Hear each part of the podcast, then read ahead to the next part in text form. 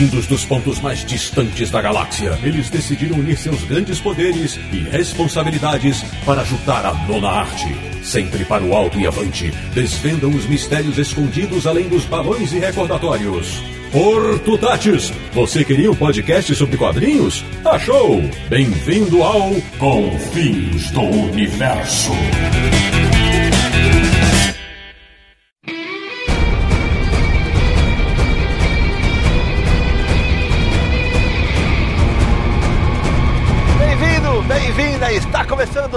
Uma edição de Confins Universo, o podcast sobre quadrinhos que mais acredita no amor, que é o podcast do site Universo HQ, o site mais belo, recatado e do lar da internet brasileira. www.universohq.com. Eu sou o Sidney Guzman, falo de São Paulo, e pra mim, a melhor invenção de William Moulton Marston não foi o polígrafo. De Petrópolis, no Rio de Janeiro, ele que está cogitando usar braceletes nos antebraços, Samir Daliato. e preparando viagem de férias pra Temícera. Olha que poético! Da República de Piranga em São Paulo, ele que estava doido para, entre aspas, ver o avião invisível, só que não rolou. Marcelo Naranjo. Sempre sincero, mesmo sob o jugo do laço da verdade. Ah! Aí mesmo que tem que ser sincero, né? Aí sim, já que o Marcelo falou. E do Rio de Janeiro, portando o laço da verdade. Ela que é formada em cinema e encanta jovens e adultos em seu canal no YouTube, minha amiga Luísa Klassen, ou simplesmente Luli. Seja muitíssimo bem-vinda, querida. Oh, muito obrigada, gente. Que honra estar aqui. Muito obrigada pelo É. convite. Caí de paraquedas na Mulher Maravilha. Então vamos falar dela já já. Como todo mundo já descobriu, o episódio de hoje é sobre Mulher Maravilha, que estreou na semana passada e vem causando na internet desde então. É o melhor filme de super-heróis de todos os tempos? É o marco da representatividade feminina nesse universo? É um filme ruim? A gente vai discutir bastante sobre isso para tentar elencar os prós e contras desse filme. Não sai daí, a gente já De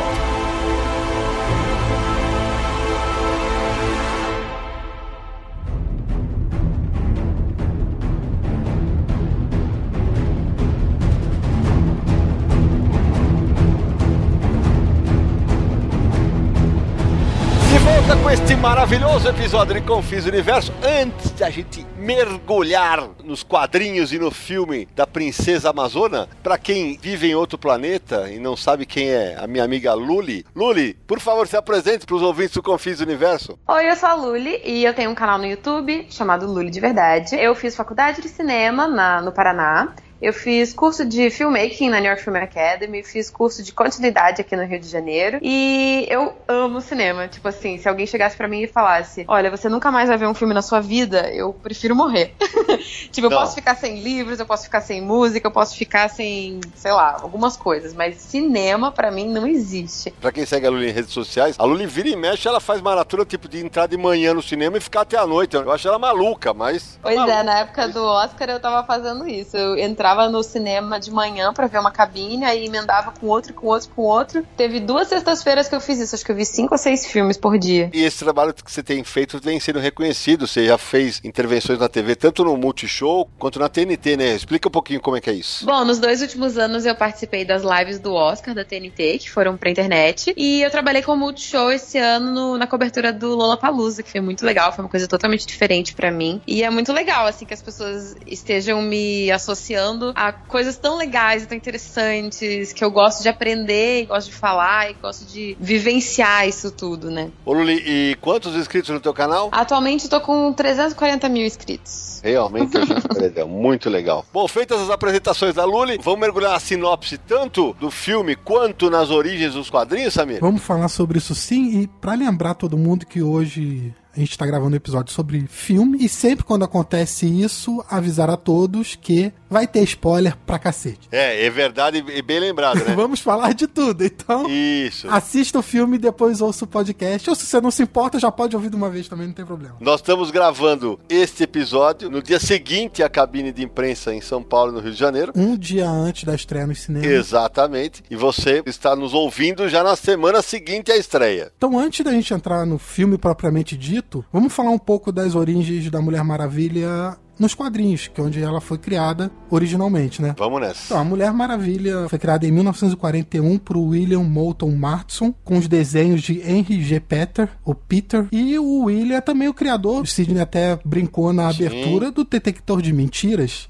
Exato, ele criou o polígrafo e talvez daí a brincadeira, né, com o laço da verdade, Com né? certeza, essa é a brincadeira do laço da verdade, né? É o polígrafo mágico, né? Obriga as pessoas a falarem a verdade. Mas que cara criativo, gente. Ele era inventor, Ele era inventor. psicólogo e escritor. A primeira aparição da Mulher Maravilha foi na revista Sensational Comics número 8 e seis meses depois, e já era 1942, estreava uma revista própria com o nome dela e em meio a reboots e reinícios que aconteceram aí ao longo desses 76 anos, a revista da Mulher Maravilha nunca mais parou de ser publicada. Isso é muito legal porque ela é a super-heroína mais longeva dos quadrinhos. Ela acompanhou, durante essas décadas todas, ela experimentou diversas mudanças, desde o uniforme até as origens. Para o nosso ouvinte que não conhece, até para Lully, que não é uma leitura de quadrinhos, logo, por exemplo, quando ela estreia na Sociedade da Justiça, para vocês entenderem como os tempos eram outros, no primeiro episódio da Sociedade da Justiça, na reunião dos heróis, a Mulher Maravilha é escalada para ser secretária. Nossa! Nada contra as secretárias, por favor, mas ela é forte pra caramba. E ela faz a ata da reunião. Pra vocês verem como as coisas mudaram. Que era um papel, na época, mais apropriado para uma figura feminina, a sociedade Isso. daquela época e tal. É, exato. Tá, no filme tem a brincadeira da secretária Sim. do Steve Trevor. Sim, né, que sim. até, até brinca, ah, isso no meu mundo é escravidão, pela descrição dada. Esse diálogo é maravilhoso, né? É sensacional. Foi muito legal. É, mas é bom a gente pontuar que, apesar disso, a Mulher Maravilha sempre foi uma personagem à frente do seu tempo. Muito à frente. Foi sempre escrita assim e o criador da personagem acreditava nisso. Exatamente. Na época que a Mulher Maravilha foi criada, em 1941, já estava acontecendo a Segunda Guerra Mundial Exato. e estava havendo uma mudança na sociedade norte-americana, porque os homens iam pra guerra e as mulheres começaram a deixar aquele papel tradicional de dona de casa, cuidar da família, para se inserirem no mercado de trabalho. Elas tiveram que, que fazer trabalhos que os homens faziam, né? Exato. E de novo, para contextualizar as épocas, quando ocorre a caça às bruxas, para quem não sabe do que eu tô falando, ouça o Confeitos do Universo que a gente gravou sobre censura nos quadrinhos, que o Frederick Wertan, que é um psiquiatra norte-americano que perseguiu os quadrinhos, uma das vítimas do Frederick Wertan foi a Mulher Maravilha. E o discurso para ele atacar a personagem é que ela era um estandarte do lesbianismo. Sim. Pois é. Por causa aí- das Amazonas, aquela história toda. Assim como o Batman e o Robin, segundo ele, eram gays por causa da relação que eles tinham, né? Exatamente. Foi bom você ter mencionado isso, Sidney, porque ao contrário do Frederick, o William Moulton Marston, ele acreditava que os quadrinhos tinham um grande poder educativo. Sim. E foi justamente assim que ele entrou pro mercado, porque quando ele deu essa declaração, ele foi contratado como consultor educacional das editoras National Periodicals e All American Publications, que mais tarde viriam a formar a DC Comics. É isso aí. E ele também defendia a ideia de que as mulheres eram superiores aos homens, que eram mais honestas, que realizavam os trabalhos de maneira mais eficiente. E, na verdade, segundo ele, o mundo ideal seria um lugar governado por mulheres. É. Constatou o óbvio, né, gente? Aê! Olha a Lully. E, e assim como a gente falou do laço da verdade, você encontra ressonância disso também na Mulher Maravilha com Temícera, que é Exatamente. a ilha paraíso só com mulheres. Sim, exatamente. E tem umas outras curiosidades também sobre a origem da Mulher Maravilha, Sidão, que vale a pena serem mencionados. Vai. Por exemplo, boa parte da inspiração da Mulher Maravilha veio da esposa do William, Elizabeth Hollow Martson, e também de Olive Byrne, que era uma mulher que vivia com um casal e também tinha um relacionamento com ele. Inclusive a aparência física, os braceletes eram pulseiras que ela costumava usar, tem várias coisas desse tipo. E vale lembrar, sabe, que no começo ela usava uma saia, né? Usava uma E não- saia, assim. E não o tradicional short que foi adotado nos quadrinhos. É, inclusive a mulher dele, a Elizabeth, é, segundo algumas fontes, ela que teria sugerido a criação de uma mulher como super-herói pra ele. Que legal. E que esse novo perfil de personagem é, alcançaria suas conquistas não através dos punhos, é, lutando como os heróis Superman, Batman, etc. Mas sim através com o seu poder do amor, né? Que o Sidney brincou no começo e tem cenas descaradas sobre isso no filme. Tudo isso remete às origens da personagem. E uma outra curiosidade é que inicialmente ela ia se chamar Suprema. É verdade. O nome da personagem era Suprema, que é uma referência, claro, ao Superman, né? Claro. Mas acabou mudando pra Mulher Maravilha. Ainda bem, porque o Wonder Woman é muito mais legal. Todos esses conceitos que existem na mitologia da Mulher Maravilha surgiram através de teorias que o William Moulton Marston tinha como psicólogo, suas crenças e das, das suas experiências de vida. A gente já comentou o Laço da Verdade, a Temícera, e tudo isso tem a ver. Só pra completar, ele morreu, né, em 1947 de câncer. Foi seis anos depois só da criação da Mulher Maravilha. Ah, posso pontuar duas curiosidades? Vai, manda bala. A Mulher Maravilha, a primeira aparição dela nos quadrinhos no Brasil foi em 1953, pela Isso. editora Orbis. Com, ela era chamada de Super Mulher. Super mulher. Isso Super mesmo. Mulher. Posteriormente, ela passou pela editora Cruzeiro e aí ela chegou Nebal. Primeira tradução Nebal, na década de 60, uh, Miss América. Os caras caprichavam na tradução. Realmente é uma beleza. É Wonder Woman, Super Mulher Miss América. Parabéns. É. Isso foi obra do JP. Não, não foi. JP, pra contextualizar pra Lula, é o tradutor de quadrinhos mais conhecido do Brasil e fez o programa com a gente e a gente adora sacanear ele. Por isso. Gente, só pra fazer uma pequena recomendação aqui, tem um filme chamado Mistress América, que é muito bom, maravilhoso. Então Olha. recomendo. Deixa a Boa, Miss né? América de lado e vai no Mistress América.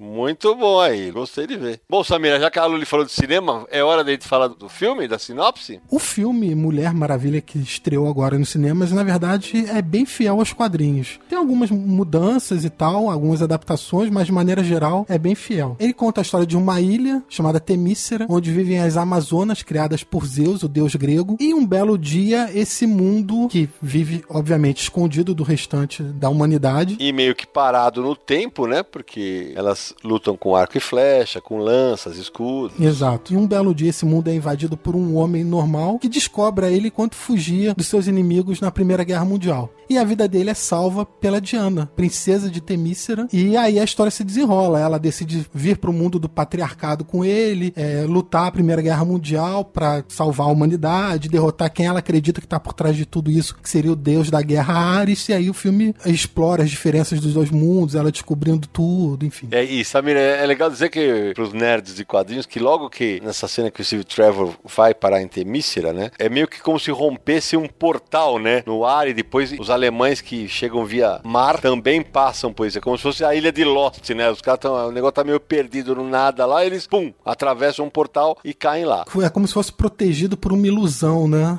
Pra ficar escondida do mundo. Então ninguém vê a ilha por causa disso. Exatamente isso. E aí, no filme, quando começa a Hipólita, que é a mãe da Diana, fala a mesma origem que a gente aprendeu nos quadrinhos inicialmente. É a origem clássica dela, né? Isso, que eu moldei você em barro, porque eu queria, que desejava tanto uma filha, tal, tal, tal. Tem umas diferenças aí nessa origem, porque nos quadrinhos, quem dá vida a Diana não é Zeus. Originalmente era Afrodite, Isso, exatamente. a deusa do amor. Ô Luli, aí me conta, Luli, você que não é uma leitora de quadrinhos, quando você ouviu essa origem, como é que foi pra você? Olha, é, pelo que vocês estão me descrevendo, realmente parece muito com o filme, né? Eu imaginava que teria alguma coisa assim relacionada à mitologia, né? Tipo, que nem Percy Jackson. Então, tipo, quando a mãe dela fala que ela foi esculpida do barro, eu acreditei, né? E eu fui só descobrir que não era quando a- a verdade foi revelada pra ela, sabe? Eu fui Entendi. surpreendida junto com ela. É, mas na verdade nem os fãs de quadrinhos tinham certeza disso, porque ah, explicando pra Lula e pra quem tá ouvindo, né? Isso. A origem tradicional da Mulher Maravilha é essa, foi esculpida em barro pela Hipólita, ela pediu aos deuses pra dar vida, a, pra ela ter uma filha. Isso. E aí Afrodite deu vida ao barro e tal. Mais tarde, no filme, quem deu vida foi Zeus e tal, mas nos quadrinhos, em 2011, depois do reboot que teve na DC Comics, é, um novo autor assumiu o título da Mulher Maravilha, o Brian Azarello. Brian Azarello, roteirista, com desenhos do Cliff Chang. E é, desenhos do Cliff Chang, que também trabalhou como roteirista para essa fase, depois com o tempo. E eles introduziram um novo conceito. E esse conceito diz que, na verdade, a Mulher Maravilha não foi criada do barro. É. É, na verdade, Teve um sapeca iaiá ali, né? teve um sapeca Teve, entre Zeus teve, e Hipólita. Ora. Ou seja, Era um pega, ó. O que, que tem? Deixa todo mundo ter que ser feliz, cara. Exato, existe toda essa história na mitologia grega de que Zeus se deitava com mulheres humanas Sim. e tinham filhos com eles. São os semideuses, Hércules, por exemplo, e tal. Com essa fase do Brazarello, ficou estabelecido que foi isso que aconteceu, ou seja, Diana, na verdade,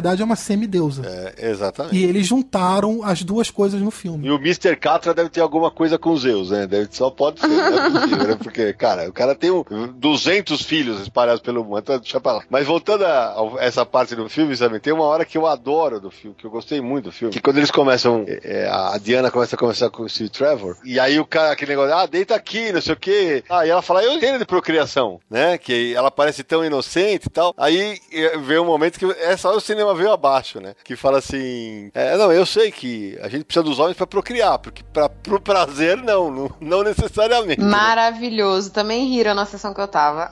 Mas Nessa hora caiu o cinema lá aqui em São Paulo, cara. Aliás, Sidney, isso é, eu vou comentar. Também tem um reflexo com o papel da Mulher Maravilha na sociedade e de algumas coisas que aconteceram ultimamente, de polêmicas recentes envolvendo autores de quadrinhos. Porque alguns autores, entre eles o Greg Rucka comentou, o Morrison comentou, alguns defendem que a Mulher Maravilha, que a a Diana ela é bissexual. Por viver na Ilha Paraíso até. Por viver na Ilha Paraíso, que só existem Onde mulheres. só havia mulheres. Exatamente. Então, quando ela diz que o homem é essencial para procriação, mas não para o prazer, tem esse contexto também. É, exatamente. Assim. E é claro que a DC Comics até hoje não bateu o martelo, falou é bissexual, até. Porque, claro, que quando ela surgiu, não. É, ela deixa isso sem uma versão oficial. É o que isso. cada autor pretende, como aborda a personagem e tal. É isso aí. Mas eu acho também que a gente vai chegar num momento de falar de sexualidade, onde debater a sexualidade de uma mulher ou de um homem, quem quer que Uhum. seja, não é nem pertinente, sabe? Porque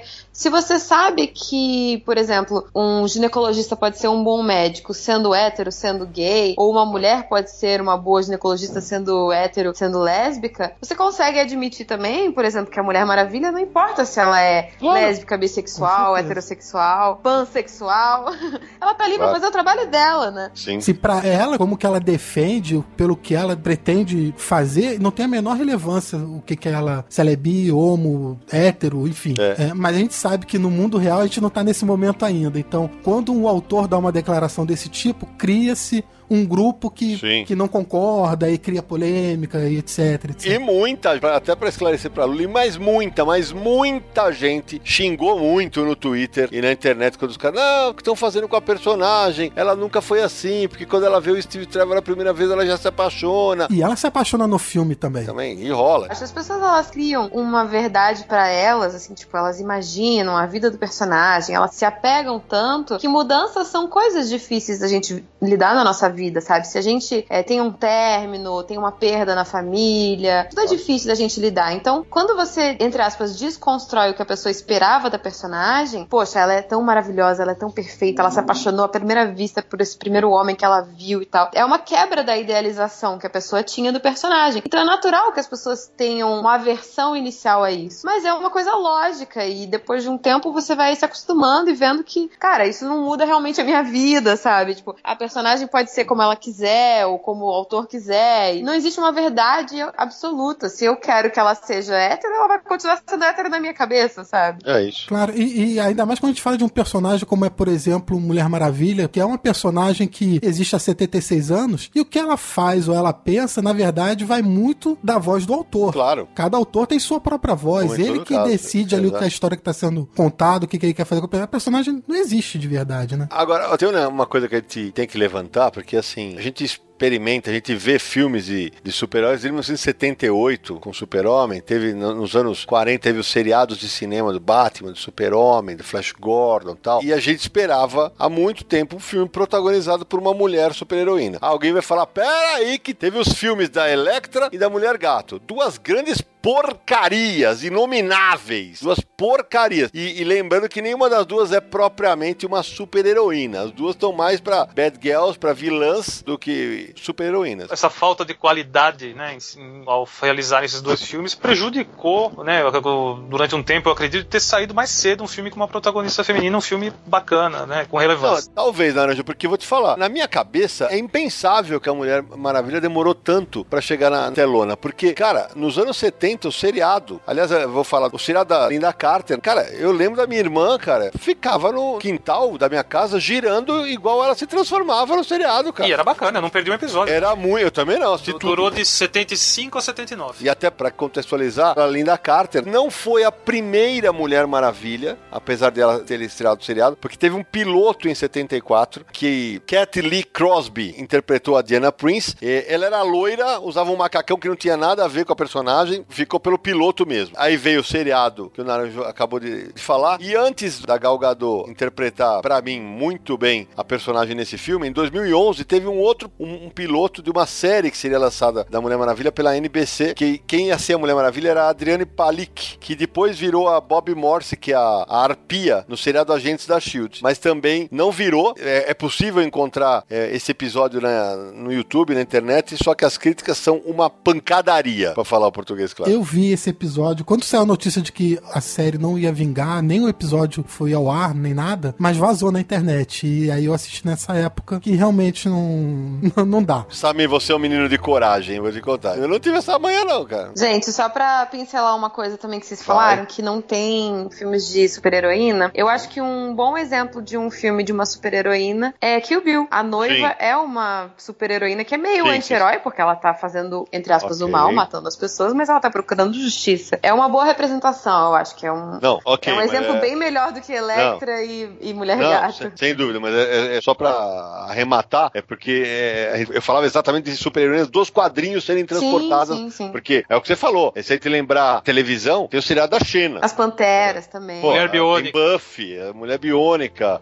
Aí, sem dúvida, tem várias representações bacanas. Faltava uma super-heroína, agora não falta mais. É, Mas tem duas coisas interessantes de discutir aí. A primeira é que, não, a Mulher Maravilha não é o primeiro filme de uma heroína dos quadrinhos. Você já falou da. Apesar da Mulher Gato ser vilã, da Electra ser uma anti-heroína, tudo bem, mas é, são personagens de quadrinhos. Mas é o filme, é o primeiro blockbuster produzido, orçamento acima dos 100 milhões para uma, uma personagem feminina dos quadrinhos, que é dirigido por uma mulher, é estrelado por uma mulher. Toda a mitologia por trás é, é sobre empoderamento feminino, a Temícera e tudo mais. Então, esse filme tinha muita pressão por causa disso. Tinha muita pressão porque era um filme em que as pessoas estavam depositando uma salvação, entre aspas, desse universo DC no cinema. É, todas as fichas estavam em cima dele. É, então, é, teve que lidar com muita coisa. E tem outro ponto aí também. A Luli tinha mencionado que o Bill, a gente falou de outros filmes aqui, mas existe em Hollywood é, uma, não diria preocupação, mas um- uma resistência dos estúdios muito grande em filmes de ação estrelados por mulheres. Porque é, existe um consenso é, entre os produtores de que filme estrelado por mulher não atrai gente suficiente para ir nos cinemas e por isso o resultado final de dinheiro mesmo, né? De lucro, ou, ou não tem lucro ou é baixo. Então, esse ano a gente teve Ghost in the Shell, por exemplo, que o resultado nas bilheterias não foi o esperado. Mas o que a gente viu na tela também foi muito aquém do que a gente gostaria, né? E eu acho que os grandes é, fracassos, entre aspas, de filmes estrelados por mulheres, você pega, por exemplo, Lucy. É um filme que é bem dirigido, ele tem uma ideia legal, mas ele é muito decepcionante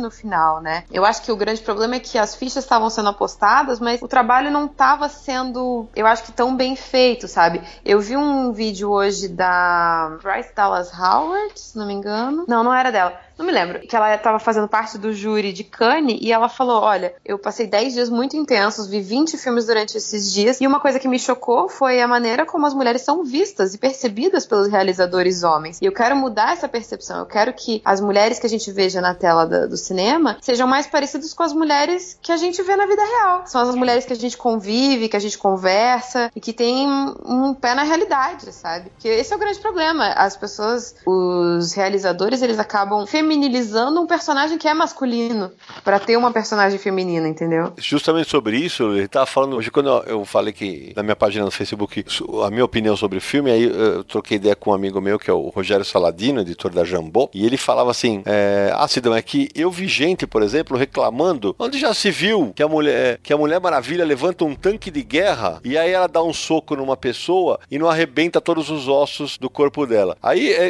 ele levantou bem o ponto, falou: eu não vi esse cara que fazer esse mesmo questionamento, por exemplo, com o Superman. E, cara, eles simplesmente se controlam. Meu Deus! Você tá querendo ver filme iraniano ou super-herói, meu amigo? É, e a suspensão da descrença faz parte Claro. de você abraçar o filme. Exatamente isso. A gente está gravando esse episódio antes do filme estrear em qualquer lugar do mundo. Então a gente não tem aqui como é, comentar a bilheteria do final de semana de estreia nem nada. Mas passando um pouco do que foi falado antes, é, há algumas semanas, umas três semanas, os meios especializados nisso diziam que o filme estrear por volta de 65 milhões. Depois da onda de reviews positivos invadir a internet, esse cálculo já foi refeito e já falam que pode passar de 100 milhões no fim de semana de estreia, o que seria um marco incrível pro filme. Por tudo isso que a gente está comentando até agora, todo o peso que tem em cima dele, toda a percepção de Hollywood em cima de filmes de ação estrelados por mulheres, etc, dirigido por uma mulher, tudo isso. Mas a parte engraçada dessa história, né, Samir, é que o site que você tá falando das críticas é o Rotten Tomatoes, né? E quando. Agora eu vou arrumar encrenca, vamos lá. E quando. E, ah, não, não vou, não posso resistir. Eu fui o primeiro a falar disso, hein? Então, você quer falar? Ah, eu falo, porque eu já tirei sarro na internet. Que a real é o seguinte: eh, teve gente que falou que esse, o Rotten Tomatoes não presta pra nada, não é referência, quando começou a detonar Batman vs Superman. Não vou dizer que são essas mesmas pessoas, embora seja, agora eu tô falando que realmente o Rotten Tomatoes, olha lá, é isso aí, é demais, que, nossa, os críticos já estão falando. Quer dizer, que bobagem, né? Que bobagem. Eu não sei se as pessoas sabem como o Rotten Tomatoes funciona. Mas acho que vale explicar. Ele não dá nota pra nenhum filme. É isso aí. Ele é um agregador de críticas e essas críticas são feitas por pessoas de rádio, mídia impressa, mídia de internet, eh, seja o que for, e eles colocam os reviews no Rotten Tomatoes e dão a nota. E o Rotten Tomatoes, a única coisa que faz é essa crítica aqui é positiva ou negativa. Se é positiva, vai pra esse lado. Se é negativa, vai pro outro. E no final conta quantas positivas teve e quantas negativas. Só isso, mais nada. O que a gente quer dizer é isso. Quer dizer, se eu gosto do amo, não vale. É, né? Então, menos, né? Gente, a gente tem que escolher as nossas batalhas. A gente tem que ficar revoltado com os filmes e não com quem avalia eles. É isso aí. Só um segundinho antes, posso só pôr um adendo rapidinho? Eu só queria falar um pouquinho mais a importância da representatividade. Eu vi no Twitter, numa foto que circulou bastante, uma foto linda, o pôster gigante da Liga. Você vê o Flash e do lado a Mulher Maravilha e tem uma criança fantasiada de Mulher Maravilha, encantada, Ah, maravilhosa. olhando a Mulher Maravilha naquele pôster gigante, né? Uma menina com a roupa da Mulher Maravilha. Tem mais, teve outras fotos incríveis da, acho que da pré-estreia nos Estados Unidos, mais um monte de menininhas vestidas de Mulher Maravilha, cara. Foi a coisa mais linda do mundo, cara. Isso- E aí tem aquele pessoal, a gente que é nerd de quadrinhos, sempre o pessoal brinca, fala, é, a maioria do pessoal pelo menos, ah, a Marvel dá um couro na DC no cinema, tal, não sei o que, blá, blá, blá. Só que, meu amigo, a DC saiu na frente e foi a, a que vai fazer o primeiro blockbuster de, de- estrelado por uma personagem feminina. Eu acho que de- a Marvel é capaz de fazer a Miss Marvel também ser bacana, é, mas uh, o ponto é, a Mulher Maravilha estreou com o pé na porta, né? Nesse sentido. A gente tá falando da Mulher Maravilha, mas é bom lembrar que ano passado teve Esquadrão Suicida, que a crítica não gostou e tal, mas o principal ponto desse filme que saiu foi a Arlequina, que virou moda em tudo quanto é lugar. E ganhou o Oscar de melhor maquiagem por causa desse impacto Verdade. cultural. Ganhou Oscar, exato. Mas, mas aí, Samir, é, é exatamente o ponto que eu queria levantar quando a Luli falou. Eu vi, por exemplo, essa semana, mulheres mais radicais dizendo assim, porque a Mulher Maravilha, sim, me representa, não a Arlequina, saca? Aquele radicalismo é a mesma coisa que os caras falam assim, ah, não, porque todo filme da DC é uma porcaria. E assim, o cara nem viu ainda, cara. É como tem gente falando que a Mulher Maravilha é o melhor filme de todos os tempos. O, o meu amigo Rodrigo Salem, que cobre cinema pro UOL, tá, é, mora nos Estados Unidos, tá, eu retuitei ele hoje, falei, daqui a pouco vai ter gente falando que é melhor que Cidadão Kane, cara. Calma, peraí, menos. Em relação a feminismo, é, as pessoas às vezes têm medo de falar de feminismo e de representatividade, mas eu acho que a gente pode fazer um paralelo do feminismo com times de futebol. Não é por causa de uma torcida organizada que é violenta que você vai deixar de ter, torcer pro time que você gosta. Então, é lógico que tem vertentes dentro do feminismo que são mais radicais, que não necessariamente representam a opinião de outras mulheres, mas não é por isso que a gente deixa de dizer que a gente é feminista. Então, tipo, eu tenho um vídeo que eu falo que às vezes as pessoas estão no armário feminista. Elas acreditam nos conceitos do feminismo, elas são a favor daquilo, só que elas têm medo de serem associadas às feministas mais radicais. Então eu digo, não tenha medo, eu sou o tipo de feminista que acha que homem pode ser feminista sim, porque o machismo afeta homens e mulheres. Então eu abraço todo mundo. Quer ser feminista, vamos lá e vamos aprender junto. E essa é a grande questão que tá vindo junto com a Mulher Maravilha. As pessoas vão dizer que é, as pessoas só estão falando bem por causa da representatividade e tudo E mais. se você não gosta, você é machista. É, então, eu já tem que vi tomar isso cuidado. É, Mas por que, que eu mencionei da Arlequina também? Porque o sucesso da Arlequina no passado, todo o, o buzz, o barulho em cima da Mulher Maravilha esse ano, tudo isso mostra,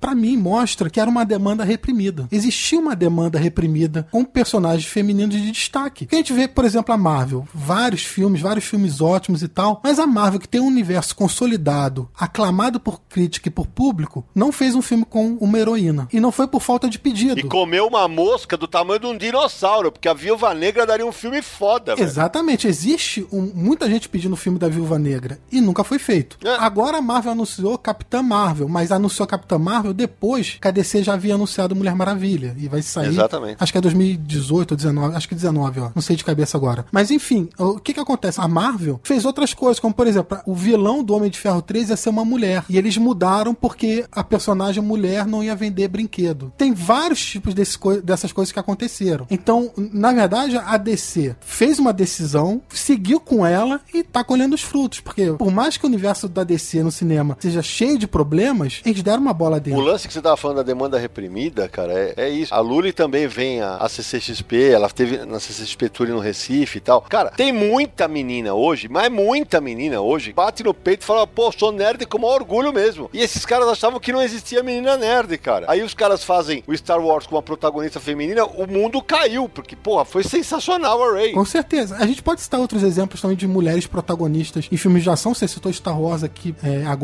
mas é, tem uma diferença. É, Assim, sem querer tirar mérito, eu acho fantástico. Porque eu gosto muito de Star Wars, é, O Despertar da Força, mas a atenção que Star Wars atrai é por causa da franquia que é consolidada. No caso da Mulher Maravilha é diferente, porque ela puxa o bonde. Isso aí. É, eu acho que existem maneiras diferentes de trazer o feminismo pro cinema. Como, por exemplo, eu achei que foi uma estratégia muito legal colocar a Furiosa como a personagem principal de Mad Max Fury Road. Porque. E teve inclusive abaixo assinado de vários homens ofendidíssimos que macularam a imagem de Mad Ah. Max. Tipo assim, é genial você usar, entre aspas, uma isca de um nome de um homem pra colocar a mulher ali brilhando, né? E o Max não é que ele ficou de lado, mas ele teve uma função assim que não era a jornada de crescimento dele não era a do protagonista, né? O protagonista é a Furiosa. Então, tipo, cada um brinca onde quer brincar, sabe? Ah, eu tenho esse nome de franquia Mad Max, que é uma coisa viril e falando de carros e tal. Vamos colocar uma mulher. Por que não? Sabe? Por que, que a gente não pode desconstruir as coisas? Por que a gente não pode fazer diferente? O que tá feito? O Star Wars antigo, que tem o trio clássico, e Mad Max antigo, que tem o Mel Gibson, tá tudo lá. Se você quiser rever, tá lá. Ninguém queimou esses filmes, não, sabe? É isso Mas mesmo. vamos abrir o lado pro novo, né? O mesmo caso vale para os caça-fantasmas, né? Nossa, eu adorei esse filme.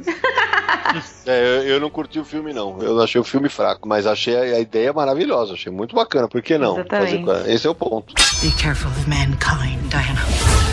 Bom, o papo tá bom, mas agora vamos mergulhar de cabeça nesse filme. E aqui não que eu precise dar esse tipo de justificativa, mas por que, que eu trouxe a Luli pra este episódio? Porque a Luli manja bastante de cinema e porque ela não é uma leitora de quadrinhos. Alguém vai falar assim, pelo amor de Deus, por que o Sidão não trouxe uma menina que entenda de quadrinhos? Porque, amigão, justamente é esse o ponto. A imensa maioria das pessoas que vai ver um filme de super-herói nos cinemas não lê o quadrinho. E como o Samir falou em off aqui, se os filmes dependessem única e exclusivamente dos leitores de quadrinhos, seriam retumbantes fracassos. E é por isso que a adaptação tem que funcionar para todos os públicos. Na verdade, é o contrário. As editoras que estão tentando pegar um pouco desse público pra eles. Mas é claro, e é, por isso está sendo muito rica a experiência. Agora vai ficar melhor ainda, porque a Luli vai começar a, a contar para nós como é que é. Ela não é uma leitura de quadrinhos. Então eu convido a Luli justamente para abrir os serviços. Quais foram as suas impressões do filme, Luli? Bom, é, eu acho que o filme ele é todo muito redondo, assim. Ele faz o simples, ele faz o básico. A fotografia é interessante, a arte é interessante. Eu adorei a trilha. O tema dela é muito empolgante. Isso é uma coisa que eu já tinha visto uma crítica no YouTube de que os temas dos filmes da Marvel são muito esquecíveis. No caso dos heróis da DC, eles são muito marcantes, né? A trilha sonora do Batman é muito marcante, a trilha sonora do Super-Homem é muito marcante. Então, eles criaram uma trilha muito boa pra Mulher Maravilha. Então, todos esses aspectos eu gostei muito. As atrizes estão ótimas, os atores estão ótimos. Eu acho que assim, no final do filme, os efeitos eles decepcionam um pouco, porque a gente teve muitos efeitos muito legais no começo, e no final acho que parecia que a gente queria um pouco mais, talvez, sei lá. E, mas eu acho que assim, eu não me sinto deslumbrada com o filme da Mulher Maravilha. Eu acho que ele é a perfeita semente pro que vem por aí, sabe? Era o, o tiro que a DC precisava ter dado. Teria sido ótimo se tivesse sido o primeiro filme deles, né? Que já ia começar com o pé na porta. Mas nem todo mundo é uma Pixar, né? Porque a Pixar que começou assim, né? Só tinha sucesso durante vários anos, né? Então, eu comparo muito o filme da Mulher Maravilha com o filme do Capitão América pra mim, na minha percepção. Tá. Porque como eu não era, nunca fui uma leitora de quadrinhos, eu nunca fui fã de super-heróis. Pra vocês terem noção, as super-heroínas que eu gostava eram meninas superpoderosas.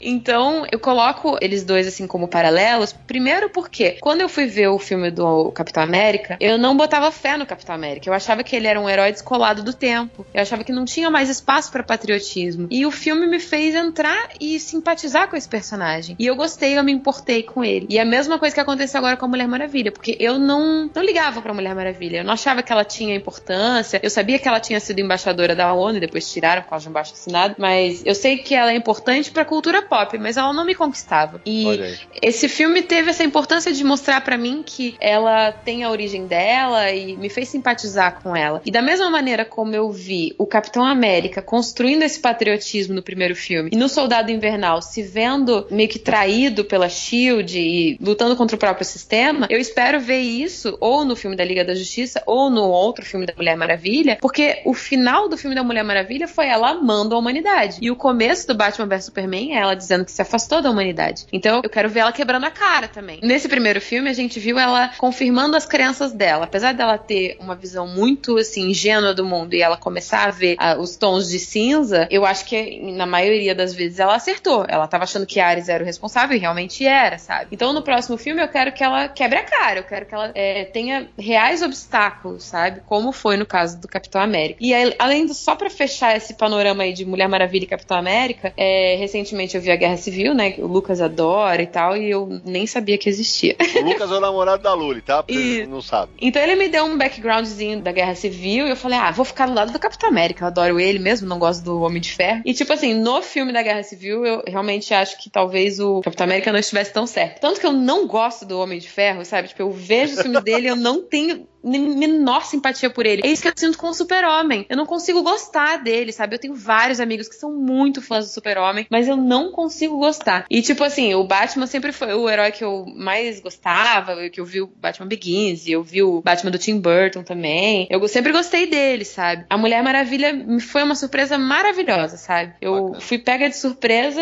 e sinto como eu saí na época do Capitão América. Eu fiquei empolgada e acreditei naquilo. Então, sobre o que a Luli falou em relação ao, ao, filme se passar na época da Primeira Guerra Mundial, eu lembro que na época que isso foi anunciado, teve o, os fãs mais hardcore, os fãs mais radicais aí, é, que meteram o pau. Não, já se viu, olha o que, que vão fazer, que foi uma bobagem e tal. Cara, vendo agora, depois de ter visto o primeiro filme, a decisão me parece acertada, porque ela, evidentemente, ela é uma deusa e por isso ela não envelhece, né? É por isso que ela tá no Batman vs Superman. Só que no final do filme, eu fiquei com aquela sensação, ah, agora eu quero ver onde que eles vão explicar isso aqui. E como a Luli falou, ah, ela estava afastada da humanidade. Quando termina a Primeira Guerra Mundial, eu pergunto, onde estaria Diana Prince na Segunda Guerra Mundial, na Guerra da Coreia, na Guerra do Vietnã, na Guerra do Iraque? Esse vai ser o ponto. Essa é uma resposta que a gente ainda espera, né? Mas... Exato, eu espero que ela seja dada. Pois é, mas... Senão vai ser uma barrigada gigante. Os primeiros rumores sobre uma possível continuação do filme, dizem que também vai se passar no passado, não no presente. Ah, bom. Talvez seja ela se afastando da humanidade, né? Tem um filme que me lembrou um pouco essa questão, que é a. Acho que é a incrível história de Adaline, que é com a Blake Lively. É sobre uma mulher que ela sofre um acidente, é, ela é atingida por um raio, e a partir daquele dia ela não envelhece mais. Então, o drama do filme é justamente o fato de que ela não pode viver a mesma vida para sempre. Ela tem que sempre mudar, porque as pessoas estranham que ela não envelhece. E então ela tem que deixar muitas coisas para trás. E ela tem uma filha e a filha envelhece, a filha é mais velha que ela. Então, tipo,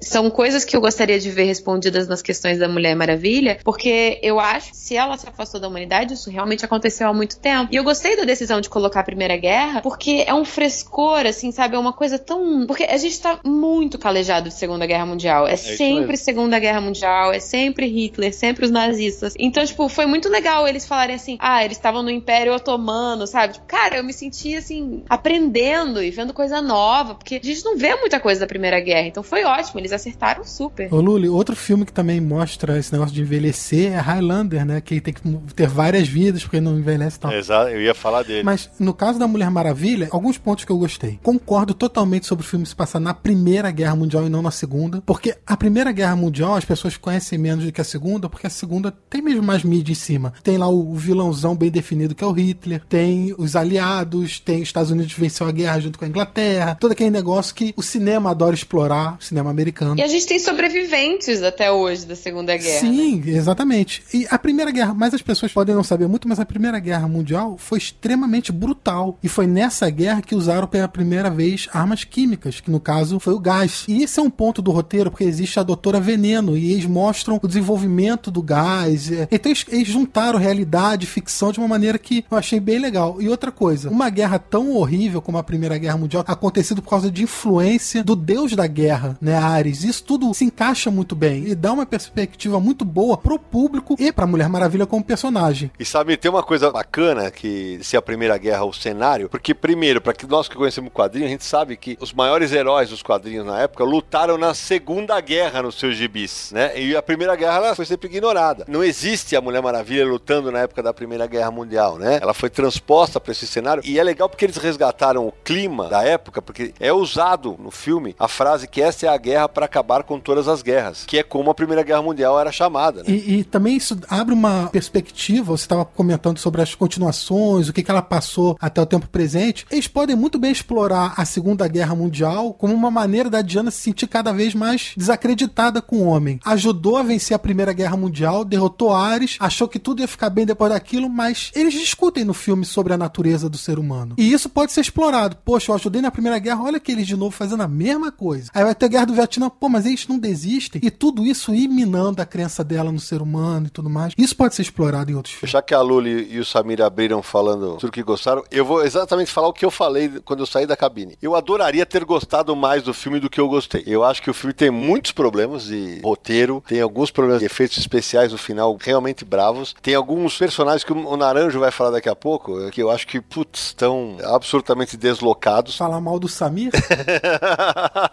tem o Samir no filme. Verdade. A gente pode falar mal dos dois, né, Naranjo? O que quiser. Agora. Agora levantou, a gente corta. Coisa feia. O que pega para mim é o seguinte: a primeira metade do filme eu tava todo alegre e feliz, porque eu falei, puta, finalmente a Warner barra DC descobriu que é legal colocar cor nos seus filmes. Que barato! Opa, tem míssil, é tudo colorido. Aí quando vai para Londres, pô, foi pro Batman vs Superman de novo, cara. É isso mesmo, cara. É filme de guerra. E porque o filme é de guerra, o vermelho deixa de ser vermelho, o azul deixa de ser azul. Vê qualquer filme de guerra. Ok, Samir. Qual é o ponto que a gente mais bate em relação ao universo da Warner? É um universo todo escuro. Os super-heróis sempre tiveram o lance da cor. O tanto que a Marvel se sobressai em relação. Não, mas isso é uma decisão estética para mostrar a guerra, cara. Você vai querer mostrar uma guerra colorida. Capitão América não tem isso. Pronto. É, talvez por isso que as cenas de guerra não sejam lá grande Ah, é. coisa, né? Porque nem se compara com as cenas de guerra da Mulher Maravilha. Aí é a sua opinião, a minha não é essa. Então você deixa eu terminar de falar e a gente continua. Polêmica!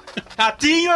É exatamente isso, porque pra mim, desculpa, cenas do Capitão América pra mim não devem nada pro da Mulher Maravilha, pelo contrário. As cenas de guerra. Sim, quando a gente vai pra Londres e fica aquela atmosfera completamente escura, veja o vermelho da roupa dela. Que cor que é o vermelho da roupa dela? Pra mim é uma decisão que eu não gosto. Mas, ah, é ok, uma decisão estética do Zack Snyderismo, ok, eu não concordo com ela. E também não concordo com aquele negócio. Pra mim, de novo, o filme peca no mesmo aspecto que eu já falei do Batman vs Superman e do Superman. O universo de super-heróis, e a gente já cansou de discutir isso, super-herói pra mim é uma das coisas mais, na teoria, infantis que existem. Porque é o cara ganhar poder e largar a mulher em casa e botar a cueca em cima da calça e vai combater o crime. E muita criança vê. Tanto é que a gente vê o tanto de boneco que sai. No momento em que a gente bota a Mulher Maravilha matando um cara, mas vai ter muita, mas muita criança que vai falar: opa, peraí, mas ela não é heroína? Eu tô falando isso por experiência própria. Eu vi crianças que ficaram bravas porque os Vingadores brigaram entre si, porque o Batman brigou com o Superman. Ah, mas não é pra eles. Ah, O lance não é pra eles. O filme é mais pra nós? É mais pra nós. Só que não é só pra nós. Eu e o Samir discutimos isso antes do filme. Ah, mas a cena em que ela finca a espada no cara. Beleza. Aí vem um ponto pra mim